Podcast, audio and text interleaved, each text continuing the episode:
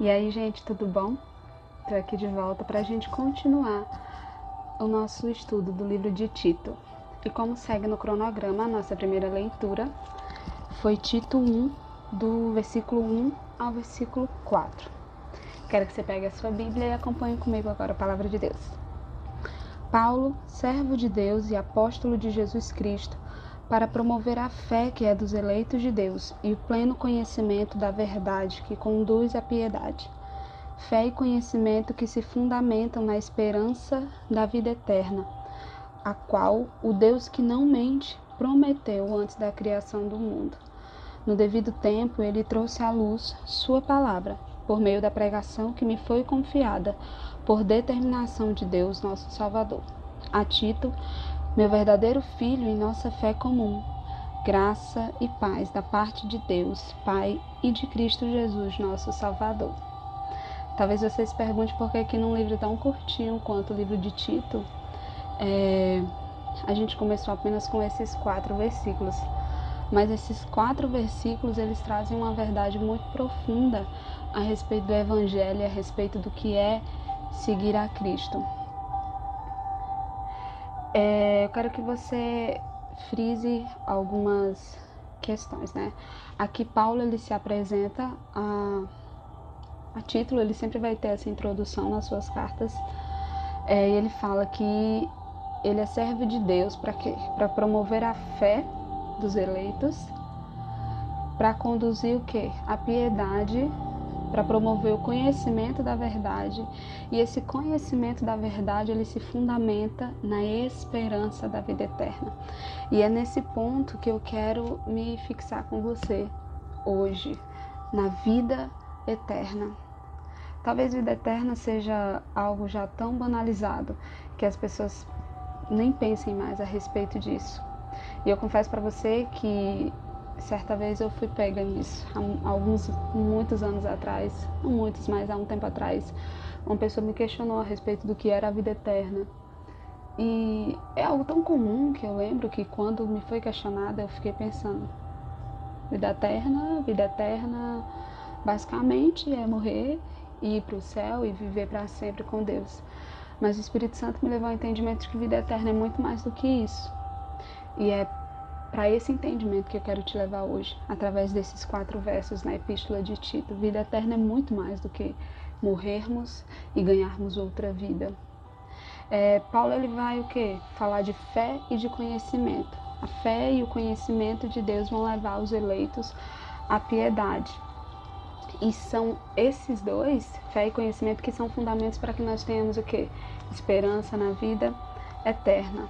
Ou seja, se eu não tiver entendimento do que seja a vida eterna, eu não posso experimentar plenamente a fé e o conhecimento da verdade, nem muito menos ser usado para conduzir outros para esse caminho, para o Evangelho. E aí é importante que nós tenhamos entendimento de alguns termos. O que, que é fé, o que, que é o que, que é vida eterna e vida e eterna separado para que a gente chegue a, a um raciocínio, né? E o que é de fato conhecimento da verdade. Eu quero que você abra sua Bíblia comigo para a gente começar a dissecar rapidamente o que é fé.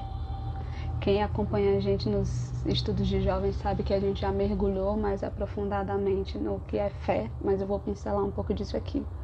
Hebreus 11, do 1 ao 3 diz assim: Ora, a fé é a certeza de que haveremos de receber o que esperamos e a prova daquilo que não podemos ver. Porquanto foi mediante a fé que os antigos receberam bom testemunho. Pela fé compreendemos que o universo foi criado por intermédio da palavra de Deus e que aquilo que pode ser visto foi produzido a partir daquilo que não se vê. Hebreus 11 é sempre a primeira referência que vem à nossa cabeça quando se trata de fé.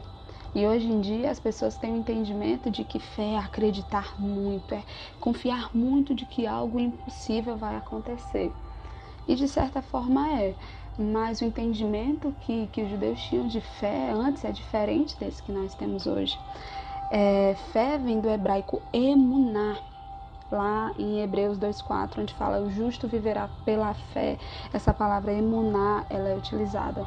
E fé não é um conceito abstrato como o que nós, o que nós temos hoje, apenas de acreditar, tá? A fé, ela é vista num sentido físico, num sentido concreto, tá? Fé diz respeito à firmeza, fidelidade, agarramento. Fé não é tão somente acreditar, fé é agir.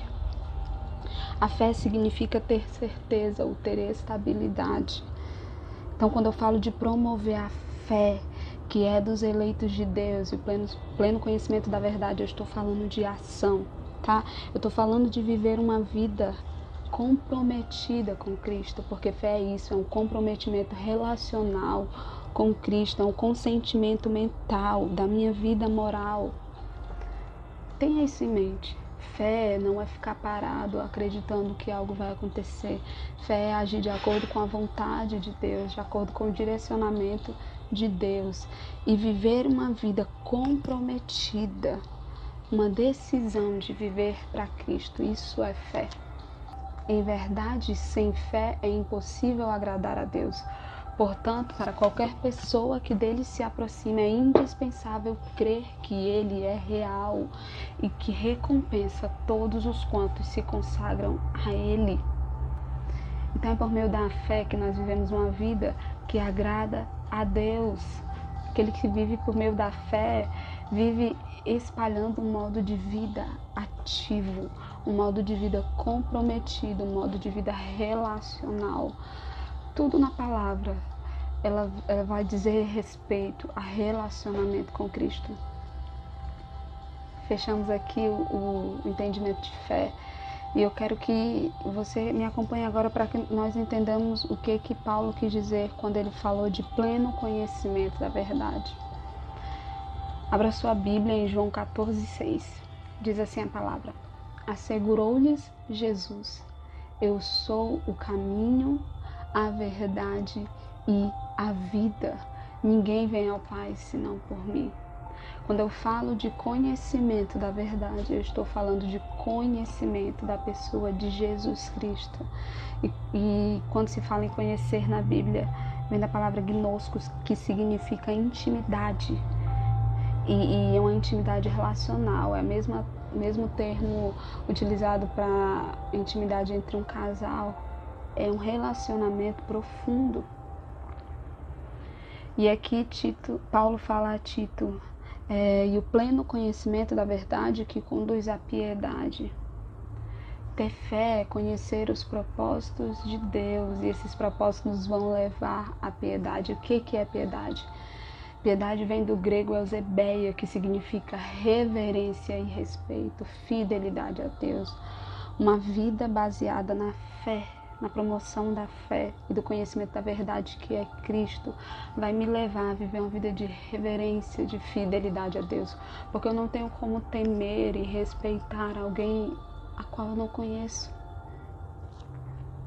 E Paulo estava ensinando o quê? Que ter fé é viver uma vida reverente é sermos temente a Deus. E temer a Deus significa amá-lo reverentemente. E a palavra nos diz que aqueles que o amam são aqueles que obedecem aos seus mandamentos, são aqueles que obedecem aos seus ensinamentos. E chegando ao ponto da vida eterna, o que, que é a vida eterna de fato? Quando que eu vou experimentar a vida eterna? Abre sua Bíblia comigo Lá em João 17, nós vamos ler dos versos 1 ao 3.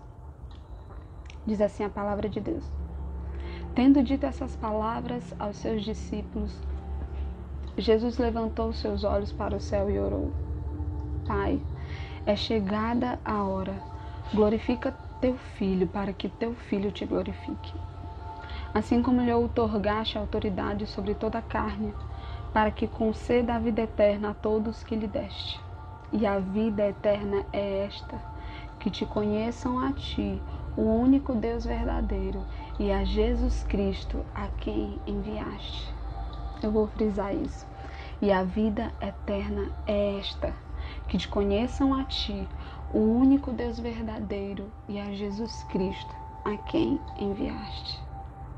E, e esta é a promessa que ele nos fez, a vida eterna Vida eterna, meu amado, é conhecer a Deus e a pessoa de Jesus Cristo. E é uma promessa. Não é algo inatingível, é uma promessa. E Deus não muda, Deus não mente, Deus não falha, Ele cumpre a sua promessa.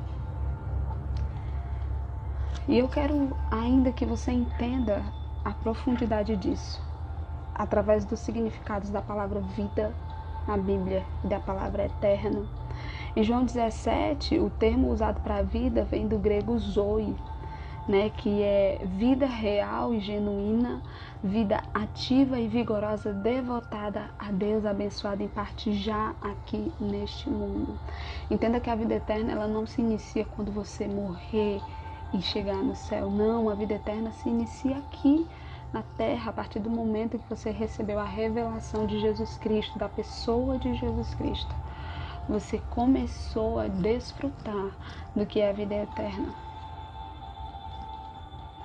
Também o termo eterno no grego aionios significa aquele que é sem começo e nem fim, aquilo que sempre tem sido e sempre será. É eterno, sempre tem sido e sempre será, não tem fim. E você vai poder desfrutar disso aqui. Hoje você já pode desfrutar. Essa é a beleza da graça. Somos alcançados por Cristo. E para vivermos essa esperança da vida eterna, eu preciso estar fundamentada na fé e no conhecimento da pessoa de Cristo, que é a própria vida eterna. Voltando para o nosso texto, que é Tito 1. Esse texto nos leva a entender, nos garante que se perseverarmos na fé e no conhecimento pleno da verdade que é Cristo, e Cristo é testificado dentro de nós por meio do seu Espírito, temos esperança na vida eterna e a esperança na vida eterna ela nos foi concedida antes da fundação do mundo. Efésios 1:4 diz assim: Portanto, Deus nos escolheu antes da criação do mundo para sermos santos e irrepreensíveis na sua presença, a vida eterna é um privilégio para nós aqui nessa terra. É a vida por meio de Jesus Cristo. Cristo é tanto a nossa jornada quanto o nosso destino, tudo aponta para Ele. Tudo aponta para Ele. E Cristo nos chamou para isso para sermos adotados como filho, para vivermos uma vida nele e para Ele. Esse é o nosso chamado. O nosso chamado é sermos filhos e, sendo filhos, revelarmos a glória de Deus e, revelando a glória de Deus, trazermos outros para esse mesmo caminho. Tito 1:1 Paulo, servo de Deus e apóstolo de Jesus Cristo, para promover a fé que é dos eleitos de Deus e o pleno conhecimento da verdade. Esse é o seu chamado, meu irmão. Promover a fé e o pleno conhecimento de Deus. E nós paramos aqui por hoje. Era nisso que eu queria focar com você, nesses quatro primeiros versos de Tito. Para o nosso próximo encontro, nós vamos ler Tito 1, do versículo 5 ao versículo 16. Eu quero te convidar a mergulhar na palavra. E eu vou orar para a gente encerrar esse momento. Jesus, eu quero te glorificar pela tua palavra que é viva. Eu quero te glorificar porque você nos concedeu o teu Espírito e traz revelação sobre nós. Continua, Jesus, a gerar frutos dentro de nós por meio da Sua palavra e que essa palavra liberada ela não volte vazia, Jesus, mas que ela possa gerar, gerar, gerar frutos dentro de nós. Eu te louvo e eu te agradeço por esse tempo. Até a próxima, mesa jovem. Tchau.